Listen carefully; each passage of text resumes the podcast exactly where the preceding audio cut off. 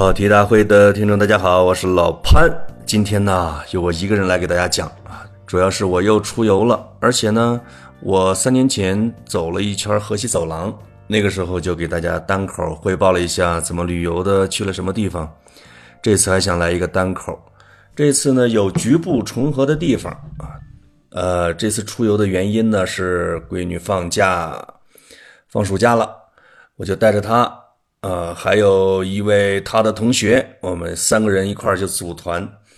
呃，这一次上一次是从我想想回忆一下，上一次的路程是先飞到张掖啊，张掖、山丹，然后酒泉、敦煌、呃茶卡、德令哈、青海湖、拉卜楞寺、兰州啊，租了个车把车还到兰州。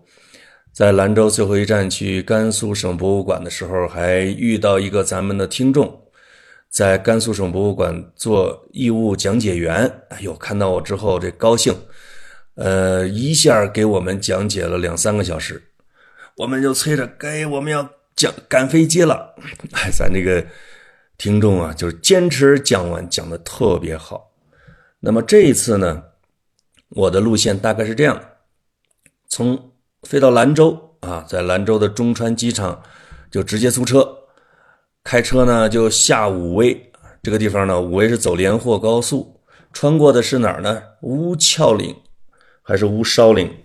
这个字读梢啊，边梢的梢，它是一个多音字，在这里是乌梢岭。呃，到武威看了武威的文庙鸠摩罗什寺，然后就到山丹军马场。在山丹军马场待了两天之后，啊，从扁都口穿越祁连山，一路南下到青海湖，从青海湖呢再去塔儿寺，再去炳灵寺。其实如果有足够的时间啊，应该是再去一趟甘肃省博物馆，再重温这一趟走过的路程。哎，把这个旅游的实践理论化，总结总结，给给小朋友们也提升一些他们的格局嘛。然后从中山机场就回京，但是因为都这个天不随人愿，有的时候会耽搁。甘肃省博物馆估计去不了了啊。那么今天我录的时候呢，塔儿寺和炳灵寺还没去，但是前边的基本上已经完成了。我就把这几天的历程给大家讲一下，而且还有一些很好玩的历史人物和历史的故事。而且我这个在出，就是说从兰州走和从山丹回，无意中啊啊，我现在回想起来有点无心插柳柳成荫，走了几个著名的线路啊，几个重要的历史人物他们走过的线路，而且是开创性的。那么我就先把悬念放在后边，我们就按照时间顺序先来啊。武威呢？呃，实际上在三年前那一次的时候错过了。当然，武威我之前也去过，十来年前什么海外华文媒体高层参访团，参加了一个那个，当然是代表海外的中文媒体，这个坐着大巴车咣叽咣叽河西走廊干了一个星期。那时候是从兰州武威，这特别顺当的啊，一路来的，因为车里边老人也挺多，老华侨、老太平绅士，嗯，老拿督。所以也不能走那种太过颠簸的，这是正经的丝绸之路的起点和它的东线的全程。那么我走的就是这一次就把武威给补上了，因为上一次直接从张掖就飞到张掖就往西走了。那么武威呢，呃，以上一次是十年前那一次是匆匆一看，那么这一次看的比较详细一些，主要去了呃。这个马踏飞燕的出土的汉墓，当然这个没什么意思了，因为基本上全是复制品了啊，都给拿到了甘肃省博物馆。我们也看甘肃省博物馆，我也看到过原件呃，剩下的就是空墓，看了一下。那么鸠摩罗什寺，鸠摩罗什呢，这大家可能都知道啊，中这个实际上是中国历史上最伟大的翻译家。我们现在生活中很多的词。都来自于他的佛经的翻译，哇，我这个很奇怪啊！一千多年前的人物，翻译的到现在还非常的，比如说像粉身碎骨，可能还有包括像天花乱坠、心有灵犀，呃，包括文艺青年经常用的什么如如梦、如幻、如梦、如电，什么 如梦已如电啊，这种，这种都是鸠摩罗什翻的。那包括说一尘不染，这些也是鸠摩罗什翻的，绝对是一个天才的翻译家。他的爸爸是天竺人，妈妈是龟兹人，他爸爸就是一个研究佛的。那么鸠摩罗什从小从娘肚子里边，这传说就是个天才。他生活的年代啊，是中国比较乱的时候，哎，前秦呐，后梁啊，后秦呐，所以他的大半辈子的人生啊，就跟这些割据政权，哎呦，被掺和在一块儿。身不由己。他一开始是在龟兹这些西域的地方，年纪轻轻就报得大名，这年少成名，都是被尊为国师的存在。当然，这个当时的这个中国的北方各割据政权，很多也是少数民族的，他们除了这种要拼打拼杀、打打杀杀抢地盘之外，稍微有点见识的，哎，也想起来搞一搞软实力。搞一搞文化输出，是吧？这个有的还挺信佛教，希望利用一些佛教大师来给自己镶金边给自己贴上门面。那么苻坚啊，我们都知道这个淝水之战，苻坚是败了，但是苻坚在淝水之战之前是北方的老大，他就派派他手下的吕光。这也是个大将，去抢鸠摩罗什，其实说是去请嘛，跟抢也差不多。西域这小国也扛不住啊，直接就给献了啊，鸠摩罗什就给献了。那么吕光刚请到鸠摩罗什之后，淝水之战爆发，哎，苻坚失败身死，吕光直接就在武威这儿就称王了，建立了后梁。哎，当时那个地儿是叫凉州。比如说，我们经常听的《凉州词》，就是王之涣的啊，“黄河远上白云间”。这《凉州词》的凉州，就是现在的武威。给请到那儿之后，还给建了个寺，啊，就叫鸠摩罗什寺。鸠摩罗什就在那儿住了十七八年，后来又被姚兴啊，当然这个政权都是此起彼伏的，哎，又被姚兴给请到了长安。那请到长安之后，再请他翻译了三百卷佛经，才有了现在的这个我们流传下来的很多啊，像《金刚经》啊、什么《般若经》啊等等。我不太懂佛经啊，也只是看了一下。那鸠摩罗什比较传奇的地方，后来也被金庸啊等人写进了小说或者历史故事里边的是，他两次娶妻。哎，这些国王啊，这些这些皇帝吧。有时候也好奇心重，你像吕光啊，像姚兴啊，就给他安排了女人。那么第一次，吕光给安排的是一个，那鸠摩罗什也也就结婚了，还生下了孩子。当然他自己他有他自己的一番解释。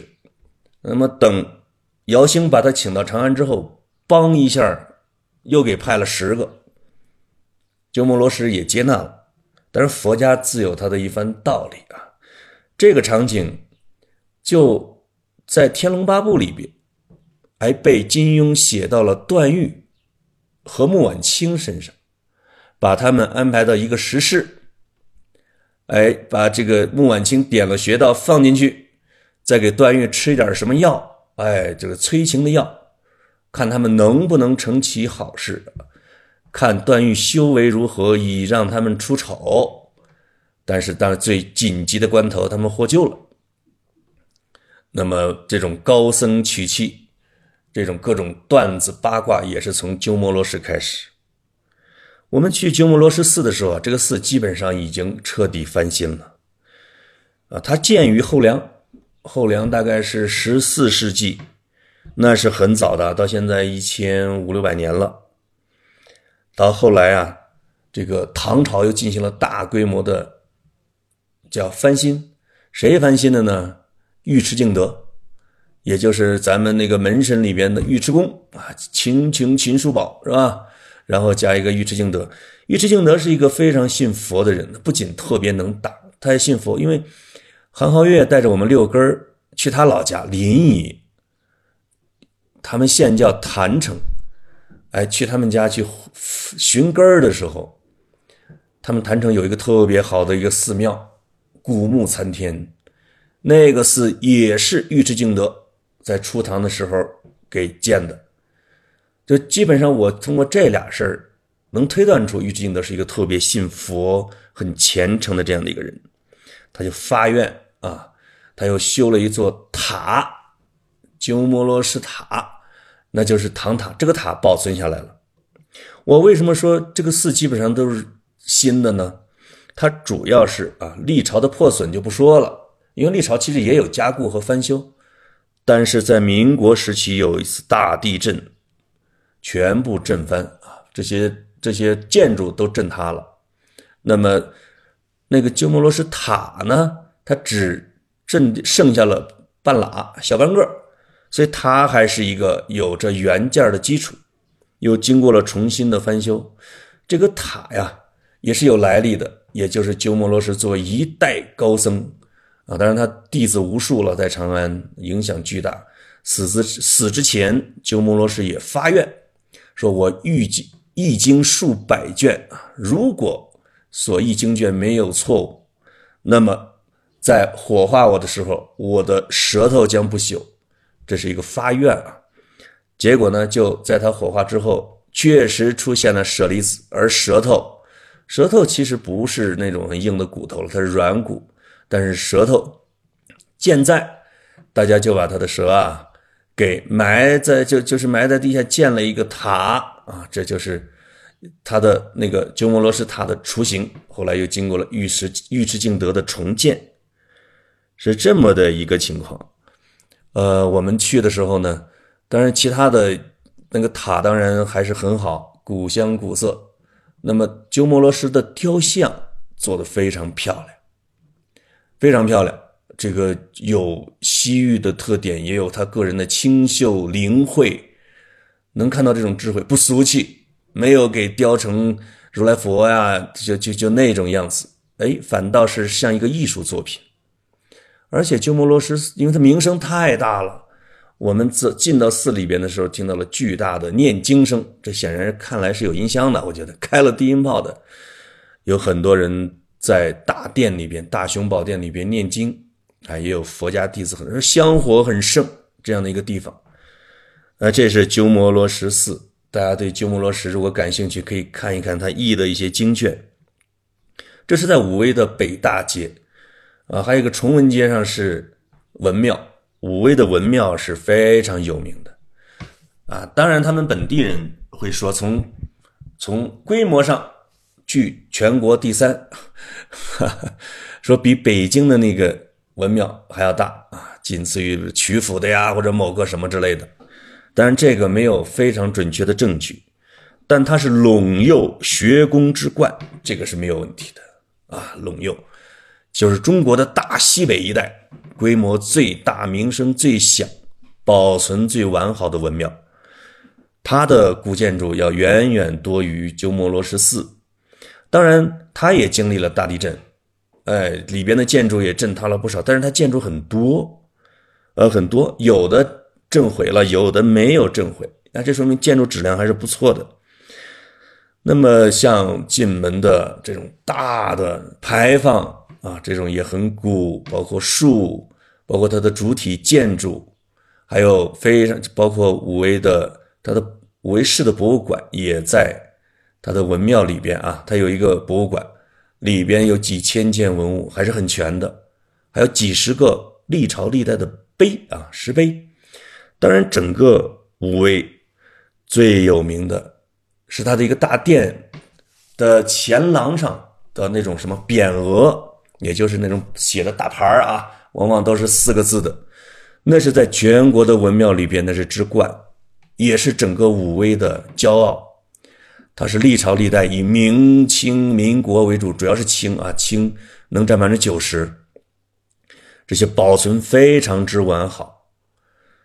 他们都是这个殿叫贵极殿啊，因为这个贵极殿啊是供的是文昌帝君，这是武威本地的一个大神，跟孔子的孔庙是并列的，而且呢，他管的是考试，哎，管的是科考，所以啊，武威文庙啊，尤其是这个文昌帝君供奉的这个殿，武威的高考学子们那。这个写的牌牌、许的愿，呃，这个写的这个绸缎太多了。武威文庙里边还有一座桥，叫做状元桥，这本来就叫状元桥啊，这太吉利了。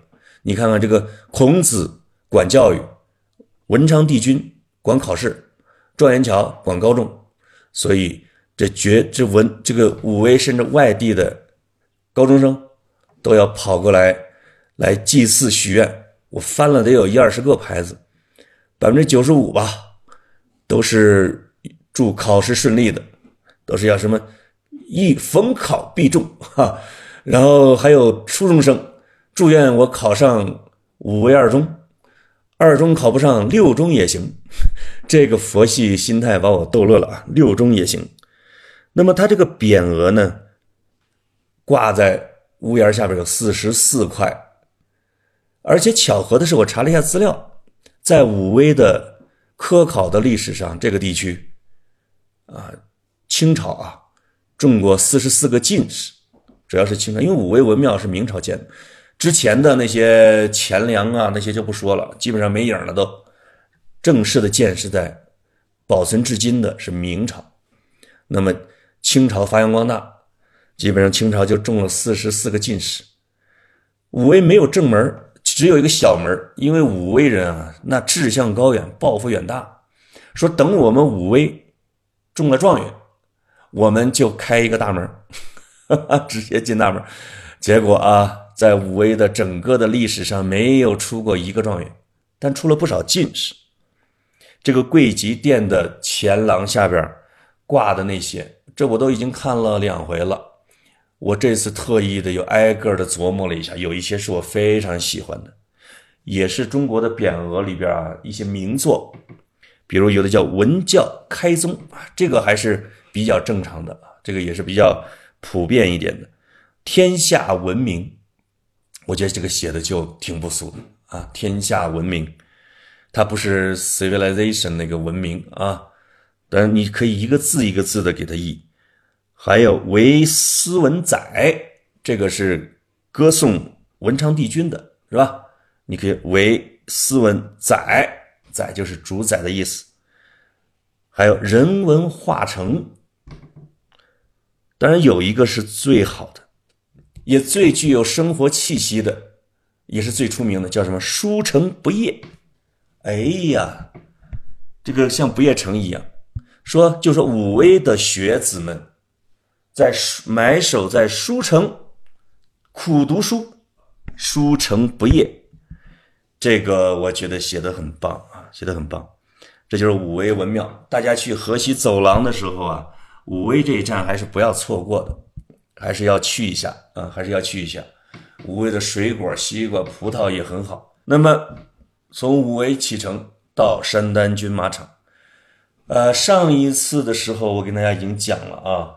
那么有一些我再给补充一下，这个山丹军马场，我这次去的时候还是有一些变化，因为我是我上我上一次二零一九年的六月去了，后来老大哥七月份好像是去了，完了呃去了之后，这个后来就出现了很多大变样，哎，那些牧场都用铁丝网拦起来喽，虽然那些马匹啊，比如他的山丹军马场一二三四，我只去了一，那么也就是几百匹马。啊！但是这个牧场都拦起来了，说是要保持这个植被啊，保持水土等等吧。嗯，上一次去的时候呢，起码还是能够在牧场里边奔驰一下的。哇！这一次去的时候，上午带下午骑了有六个小时，就是在路上走。当然呢，如果想到无人的荒草啊草原上，可能起码要走个十五公里以上。所以啊，给我颠的都快散架了。好在咱是个有运动习惯的，恢复的也比较快，还行还行。只不过手都磨破了。那么接待我的跟三年前是同一个人，王老吉。那是我特意那时候加了微信，因为他那时候刚毕业不久，大学学旅游管理的。那毕了业在城市工作之后就想家，就回到了他家乡。这三年过去了，我再见到他啊，已经成了这个山丹军马场管马的啊，就是自己家养了十二匹马，成了当地的旅游业的扛把子。那那你确实是专业是吧？见识视野是不一样的。哥们儿夏天骑马，冬天卖肉、牦牛肉等等都不耽搁，收入颇丰。但是我见他之后啊，有点伤感的跟我说：“我明年不干了，我不想干了，我明年想搞别的去。”我后来这两天跟他的接触，慢慢问怎么了啊？想干嘛？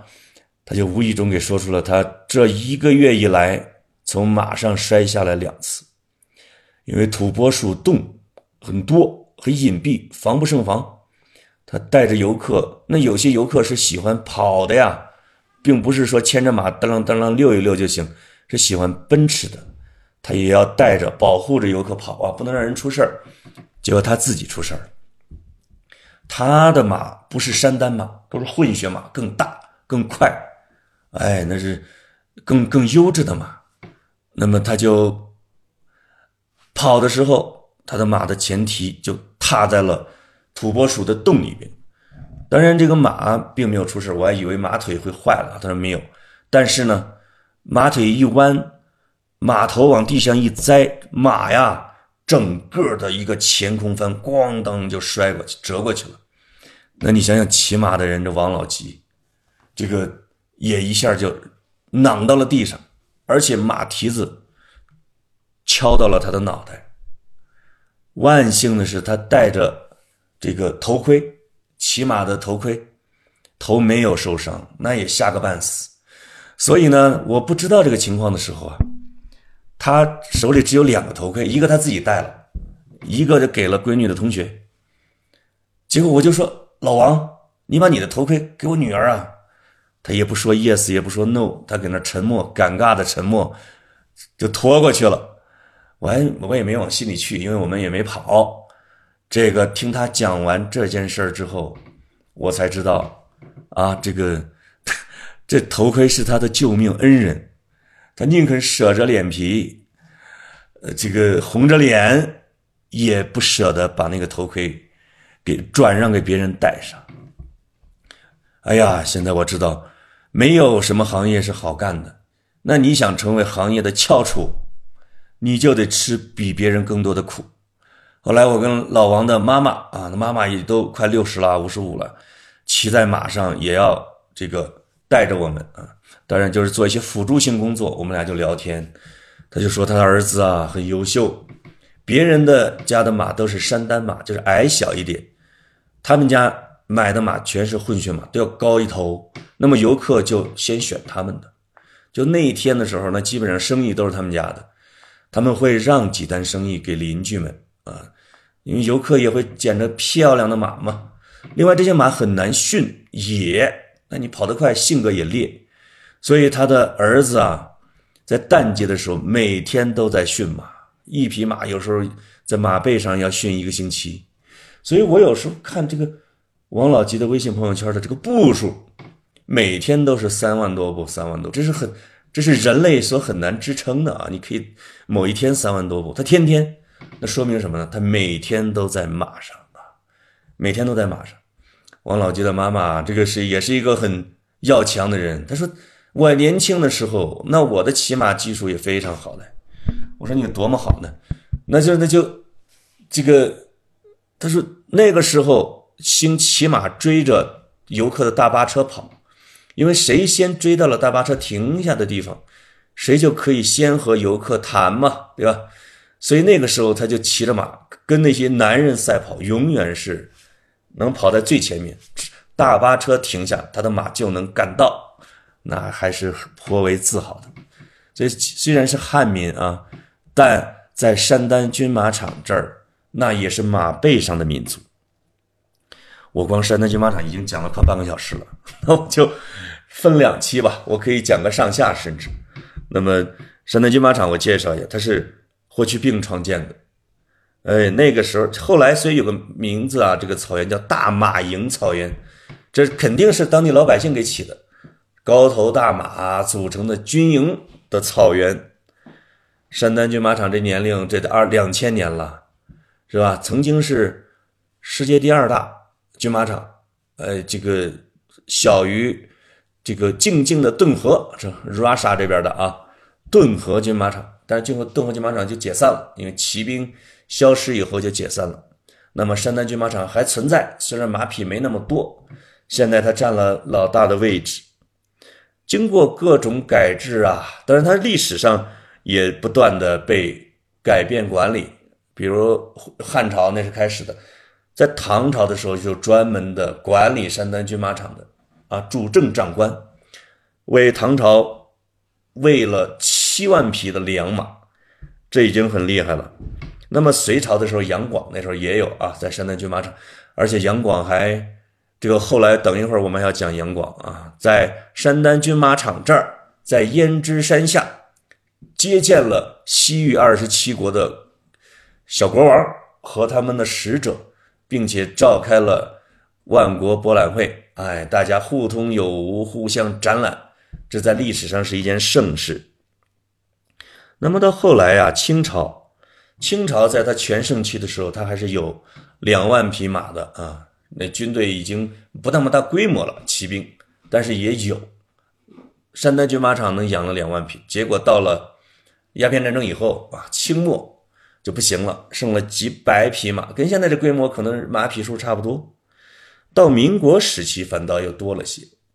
民国谁呢？就成了马步青和马步芳这两个大军阀，大家知道西北的军阀头子。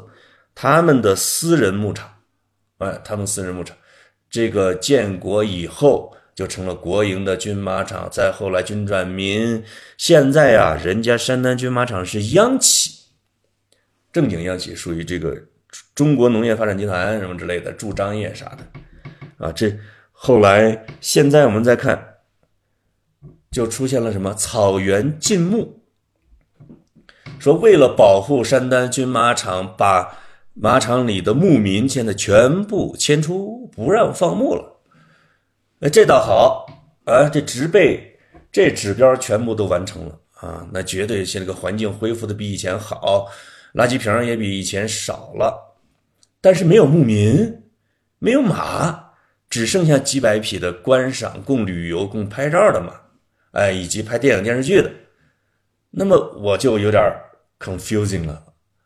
我不知道这个玩法，这个禁牧，那你草原倒是牧场倒是长得很好，那你没有马，没有牧民，那它是一个意义在哪儿呢？那么它的价值和它的本和它的末在哪儿呢？这是我所不能了解的事儿。另外，在山丹军马场这旁边啊，有个县叫高台县。我一直没去过啊，但是一直知道这个地儿。我们这个听众，如果你有兴趣，你可以去看看是哪儿呢？高台县有一个西路军的纪念碑。这西路军有对军事感兴趣的，应该知道啊。这个西路军的征西血战，最后剩下像这个徐向前他们少数人回来，整个西路军两万一千八百人。结果七千多人阵亡，九万两千多人被俘，被俘的这些呃九千两百人被俘，被俘的这些五千六百人又被杀害，而且呢，这整个的啊牺牲的西西路军只有二百多人有名字，剩下的这一万多人的牺牲者没有名字，啊，他们整体来说竖了一座二十来米的碑。哎，是由西路军当时的，哎，叫什么活回来的人，后来又身居了高位，为西路军证明，来给他留下了纪念。那个那一次血战叫高台血战，哇，这个军政委啊、政治部主任呐，都英勇的牺牲了。像陈昌浩啊、徐向前呐，还有一位是吧李将军啊，有的往西找到了活路，有的隐姓埋名，像叫花子一样讨饭，回到了延安。那确实是可歌可泣啊，让人很心趣复杂的一个历史的记载。那么从山丹军马场离开啊，一般的人他们就会就应该是走什么大环线和小环线。我这次还真反着来，又反着来的。反着来怎么呢？我就从山丹军马场直接向南，穿越祁连山到青海湖，这是一条近路。我看导航上啊，四五个小时，结果整个开了七个多小时。这个祁连山看上去是一条一条山，其实它东西长七八百公里啊，这是整它其实是庇护着整个的丝绸之路，它的南北的山群有四五百公里，这是一个长方体呀，它不是一条线，这是广义的祁连山，狭义的祁连山是一条线，包括山丹军马场挨着的像冷龙岭等等，那是一条线，能看到的。祁连山这个对中华民族的意义实在是太重大。它呢，它是中华文明至关重要的山脉，没有它，实际上就没有河西走廊，而且是中国历史上最重要的战略要道，因为它的高度在四五千米，它的主峰的高度都在四五千米，非常高。他把东南季风的这些水汽啊给挡住了，给挡住了，所以在它的南边那降雨量还是比较多的。但是祁连山以北的降雨量那是很低的，水汽挡住了，所以北边是无边的戈壁和沙漠。但是祁连山它的高度导致了它有冰川有雪山，而且它挡住了雨，它会在山里边下雨。它的它无非。它的山里边的水呀，一个往南流，一个往北流。那往北流就有了像黑河呀、疏勒河呀三四条大河，每一条大的河向北流，这这基本上都是内陆河，流着流着就干了，就能哺育一片绿洲，就哺育了武威、张掖、酒泉、敦煌四个大的绿洲，而且呢，每个绿洲之间就是隔个两三百里地儿。对吧？两三百公里，两百来公里。那么丝绸之路的这些客商，这些西征的军队，就可以在绿洲这儿安营，补充给养，然后再经过两三天的几天的过旅程到下一个绿洲。这些绿洲历史上也诞生了无数小的啊，那个农和牧结合的这些小国。所以它是哺育了丝绸之路。大家如果知道丝绸之路对中华文明的影响，那你就会知道祁连山对中华文明的作用。那么东西的交汇，在海上丝绸之路之前，中国引进的这个进来的这些啊小麦呀、葡萄啊、苜蓿啊、胡桃啊、什么 花椒啊等等，那么以及我们往外出的这样的一个文明小径，那就是祁连山所哺育的。我这一次走的是两条路，叫天漠公路和茶漠公路。这个天漠公路我给翻译成英文叫 Sky Silent，啊，叫天空静止。这名字听上去还是很形象的。呃，进祁连山的时候看到一三个字，扁都山。哎，扁都山有个口叫扁都口，这个地儿可是太有名了。这个地儿太有名了。我先说我们怎么过的。我以为就在山谷里边走这个省道，歘歘歘就差不多了。谁知道它的海拔的起伏，从两千多米到四千米之间上下，而且两三次到达了四千米海拔的垭口。哎，这也是当地的一个叫法啊。到四千米的时候，那就已经头疼心慌了。而且这个到达四千米的时候，车上。落下的是冰渣渣和雪花，我哆哆嗦嗦下来，这那非常壮美的风光，而且进山的时候天晴，到山顶的时候下雨雨夹雪，再在山谷深深深处腹部走的时候，下起了瓢泼大雨。幸亏我租的车是一辆正经的越野车啊，坦克三百，爬山的动力强坚固，然后地这个天漠和茶漠这两条公路呢，磕磕哒哒，磕磕哒哒。这要是一般的三厢小卧车，那车轮子给颠下来了。就这个情况下，也要奋勇前进。为什么不能停？不能停，停下来就不知道会发生什么。这在历史上是有前车之鉴的，这个前车之鉴就是著名的大玩家杨广，也就是隋炀帝，就是前面我们讲的开万国博览会的那个隋炀帝啊。开万国博览会的那一次，他就别出心裁，这个人的玩法不同，他没有从要一般的去张掖，那你去法，我觉得主要是霍去病路线和杨广路线。那么霍去病打匈奴的时候，他当然去了好几回呢。他第一回打这个匈奴的时候，走的是哪儿呢？他从天水，哎，翻越乌梢岭到武威，从武威沿着河西走廊一路平推打到敦煌，横扫河西走廊。他第二回，这更往北了，是从贺兰山，从贺兰山阿拉善。居延海，然后从北往南打，那乌梢岭还是基本上是从南往北打的啊。那就他第二次来一个叫什么千里大转折呀，大迂回。这个这个大迂回战术在中国的军事史上呢占有非常重要的地位，一直到抗日和解放这些时期都是制胜的法宝之一。那么从居延海到胭脂山到天山军马场。横扫了什么修图王、浑邪王，我记得这二王吧。他第三回是又翻了乌梢岭，到酒泉去收这个投降的啊这个部落，匈奴的部落。所以你看，整个霍去病，他不管怎么着，他还是从长安往西北，从武威啊到到敦煌，这是他的，尤其尤其是第一条线路。那么唐三藏也是这么走的。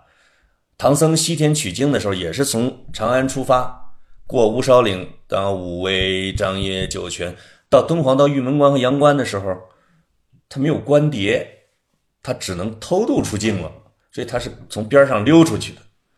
这是一个正经路线，也是河西走廊丝绸之路大家都走的路线。那么杨广做了一个创举，他呢，他是从长安沿着渭水。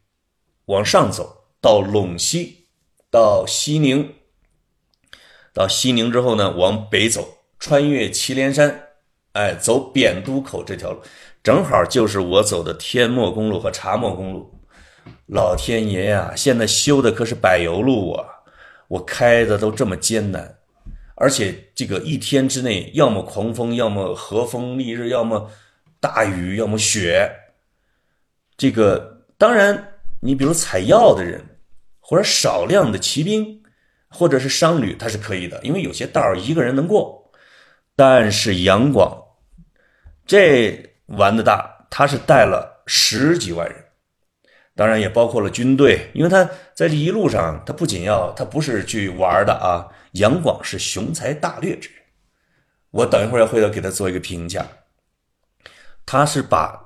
吐谷运啊，当然也有人叫什么吐什么云之类的，这一路上给打散了，直接给打灭国了，都投降了啊！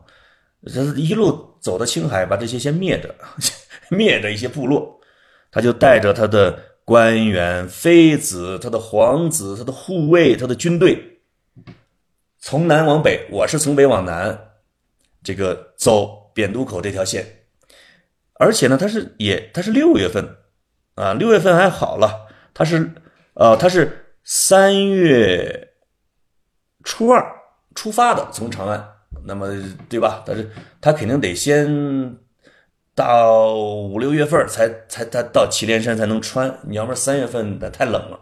他三月份从长安出发，他六月十一，这都是阴历，到达张掖，走了三个月，这一路上，那么在他最艰难的那一天。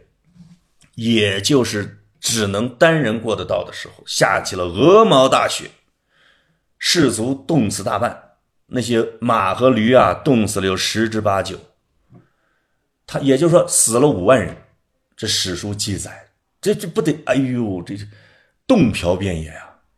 说那他，而且杨广的姐姐也冻死了。说那小皇子啊，那妃子啊，那就最后冻得没办法，只能跟士兵们抱团取暖。就这，杨广也还过去了，而且呢，作为自己的功绩，大张旗鼓开万国博览会。呃，他确实是一个好大喜功的人。我甚至看对他的记载啊，他是有一些特殊人格类型的，偏执型人格，就是杨广没有体恤之心，他是缺乏同理心的，他对别人的生死苦难对他来说是无动于衷的。你可以说是一个一代雄主的什么什么什么什么什么杀伐去，但他确实是对老百姓的苦难是对别人的死视而不见。一个是过祁连山啊，这个他，这个他是作为这个叫什么？他是世界历史上第一个这个长途穿越徒步的皇帝，哈哈，不知道不知道有没有第二个记载啊？而且是地下走着哟啊，那些山有的是根本就骑不了马。另外一个就是修隋唐大运河的时候，那个记载呀，为了赶工期。啊，要求你必须一两年、两三年给我全部修好，他这玩命赶进度。那老百姓在水里都不准上来啊，那个水面以下的部分都烂了，那时候都生蛆了。啊，这个确实是惨无人道。还有三征高丽，最后逼的就这老爷子啊，他们家文帝给他打下这么好的基础，被他给霍霍完了。啊，这这个。隋末农民大起义搞得这么凶猛，所以杨广你可以说他雄才大略，但是呢，这个人性格不正常，呃，这种人也当不好君王。杨广、朱元璋，甚至包括秦始皇，都有类似的地方。朱元璋是嗜杀，对人一杀三万啊，胡惟庸案、蓝玉案都是两三万的搞啊，这也太狠了。他不是狠，他是。他是性格有病，那么秦始皇，哎呀，怎么讲？因为他历史久远，记载太少。但是呢，修长城、修阿房宫、修陵墓，这么繁重的徭役，他都不怕反吗？他就是来强力压服。这、这、这是很冷酷的啊！这几位，那么跟他们相对的，同样武功赫赫。那么还是有几位大牛，我认为人家不那么残酷，也可以弄成事儿。当然有一些很好的啊，像仁宗啊，我说宋仁宗啊，或者说唐文呃这个汉文帝啊，这些是属于居中的，武功不太行啊，但是情商极高，同情心强，仁啊非常仁。那么另外几位，李世民、汉武帝和光武帝，我觉得这个从历史上的很多的记载。是具有当然非常高的武功，这都是这都是知道的啊。他的他的心理，他的内心相对来说也是比较柔软的。这里边争议最大的当然是汉武帝了，对吧？汉武帝晚年下了一个轮台诏啊，就是实际上是罪己诏，反思了这几十年的执政的过程。但是我通过看各种的史书啊，汉武帝不太嗜杀。他对大臣的那些杀，往往是有一些法律依据的，比如对司马光的宫刑啊，对李广的处分呢，把张骞的侯给剥夺呀，而杀了窦婴这些的，他都能找到法律的条文。他不是乱杀和嗜杀，但是他也狠啊，他也狠。只不过晚年等他，比如他到我们濮阳去治理黄河决口，他到老百姓家里面去看的时候，发现天下贫瘠，晚年陷入深深的自责，以及对于自己的儿子的自杀呀之类的，陷入了无尽的这种后悔之中。所以汉武帝是一个天生的帝王，当然也心狠手辣，不过呢，相对来说人格还比较健全。李世民那就不用说了，李世民实际上是不杀大臣的，杀了像凌这个凌烟阁上面的侯君基那也是侯君基自己作死，自己作死。其他的时间，像一些大臣的不得体的行为，李世民都能够容忍，甚至像尉迟敬德在席上啊吃饭的时候，这皇上请吃饭，尉迟敬德咣一巴掌，因为发生矛盾了，扇了这李姓宗亲的一一一巴掌，李世民都哭了啊，李世民都哭了，说这个说你你不能这样啊，我现在有点理解当年刘邦为什么杀韩信了，你们不能逼我呀。他有时候会说这种的话，而且呢，大臣有时候在堂上说到他的伤心处，或者说到他的给哪个孩子立储的时候，李世民也会潸然泪下。他是一个，这是一个天才，天生能打仗，又其实又富有一个人君的这样的一个胸怀，这样一个人。当然，玄武门之变那是一系列的决策行为啊，综合决策行为，那个不是不能够完全说明他的性格。汉光武帝就不用说了，那这这这是完完美啊，不杀大臣，真的是不杀自己的好哥们儿、好同学，从小一块长大，善始善终，经常拉着他们喝酒下棋。大臣有了什么不法行为，他还要耐心的劝导，因为他本身文化水平也比他们高。他这个军事谋略也比他们强，他有这个信心和底蕴。那么你看，在这儿旅行的时候，我就穿插了一下杨广、霍去病对他们的这些评价啊。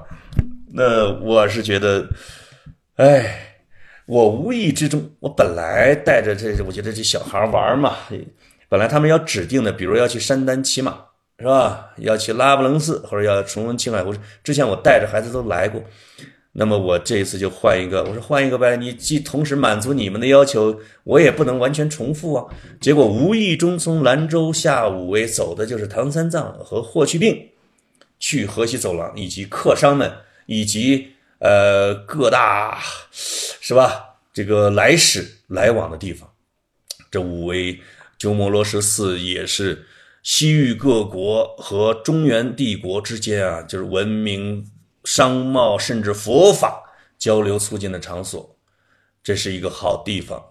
那么应了这个路线，结果我在从北往南出的时候，又反向重走了杨广，啊，穿越祁连山之路，在祁连山的腹地，在它的肚子里边，有一片巨，也不能说巨大，像盆地。四面全是山谷，中面一中间一条大河，我觉得是有万顷良田和牧场。我站在这个这个盆地的山腰处，我竟然说了一句非常这个很很复古的话：我想在这儿做一个国王。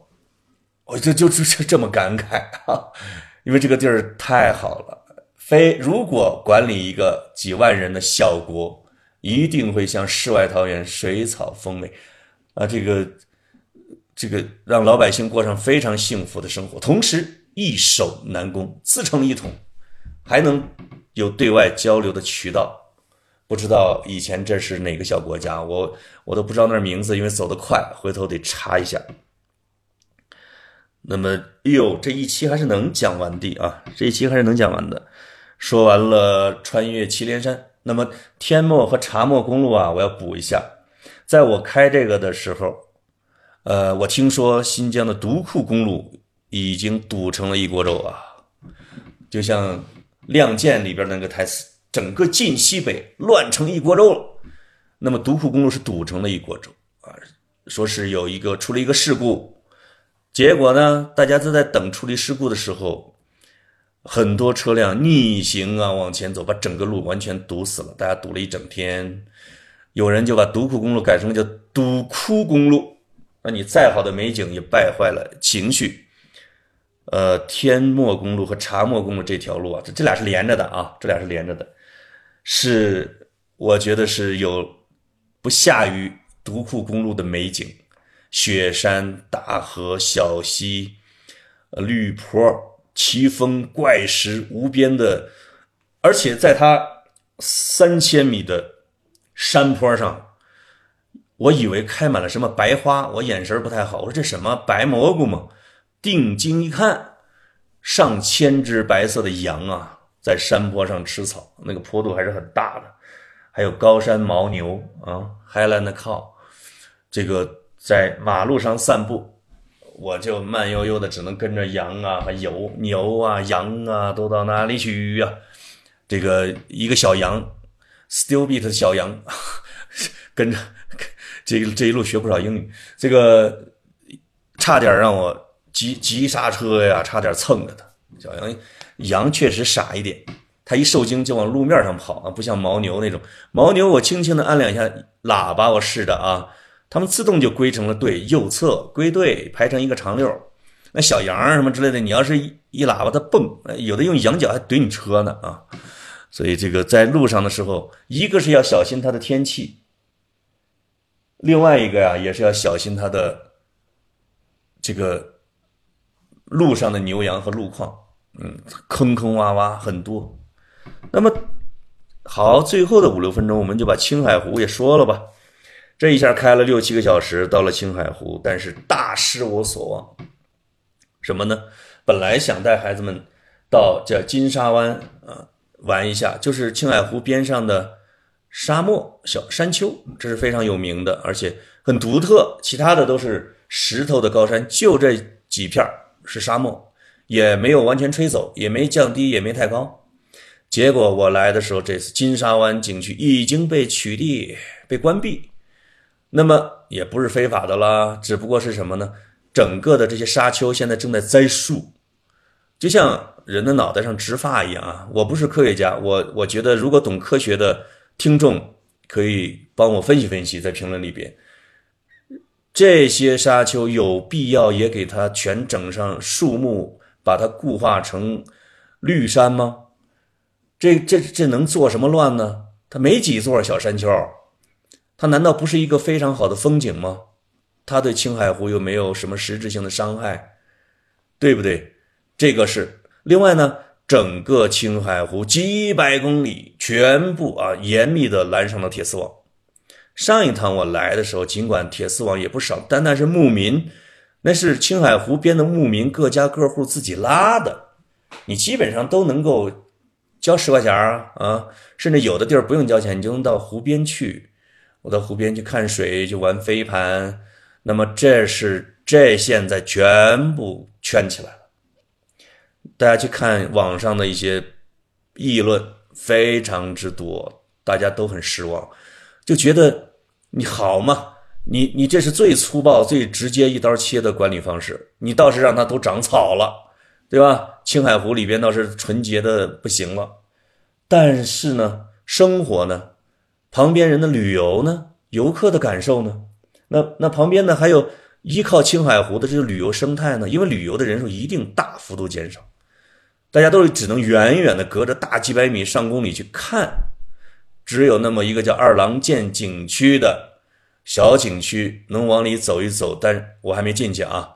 据说也是里边有各种贵，而且呢水面也很远，也很远，解不了渴。呃，像金沙湾景区不远就有一个小镇，曾经很繁华的小镇。这次我们去吃的时候啊，几个餐馆只有我们这一桌，那。老板的面如菜色，不是饿的，是冷落的，太萧条。我就礼貌性的我说：“金沙湾关掉对你们的生意有影响吧？”哎，人家就一声叹息，说影响太大了。就基本上这个小镇，不管是餐馆，还有超市，还有等等啊，都 close 了，没人了。呃，一个小镇就这样，我觉得可能就死掉了。那么，在青海湖边上的啊，远远可不止这一个小镇，有很多的生态、商业生态，依靠青海湖、依靠旅游业的，受到了极大的影响。但是感觉呢，保护青海湖的部门并不是对旅游并不感兴趣，哎，对大家的生活好像也不那么在意。最后说一个有意思的是什么呢？我在我住的。民宿这民宿很好，名字我就不说了啊，因为你说了一些信息，别到时候再找他们麻烦。呃，我在这个他们的羊圈看他们的羊圈，我觉得这些羊很好玩。哎，这时候看到一位大叔在拿着那个绳套在套羊，肉肉就跟套马一样的套羊。我说：“哎，你在套羊吗？”，看了看我，可能也没太听懂，他就唰套到了一只羊，中等规模的。天哪，我心里面咯噔了一下，这是要吃烤全羊啊！这个羊的命运，其他的羊都缩作一团，恨不得哆嗦。那上百只羊，这只羊就玩命的挣扎。我以为最惨的一幕马上要发生了，但是 只见这位大叔从自己的衣兜里，这个拎出了半瓶白酒，他摁住这个羊头啊，让这个羊嘴朝天，就开始喂这只羊喝酒。那这这酒的度数绝对下不了五十六度，你想想这地儿，对不对？这咔咔咔灌了几口，您猜怎么着？这羊就喝醉了。这个羊就是特别醉眼朦胧的挣扎着，把头抬起来看了看自己的羊群的伙伴和这个主人，就晃晃悠悠、晃晃悠悠躺在地上就不动了。哎呦，这个残酷的事儿，让我竟然感到了那么一丝丝的欣慰。青海人用他们的土办法，还实现了西方发达国家强调的一些啊，你要把它先进行。注射麻醉，或者你要先把它怎么的，在这，他们也是啊。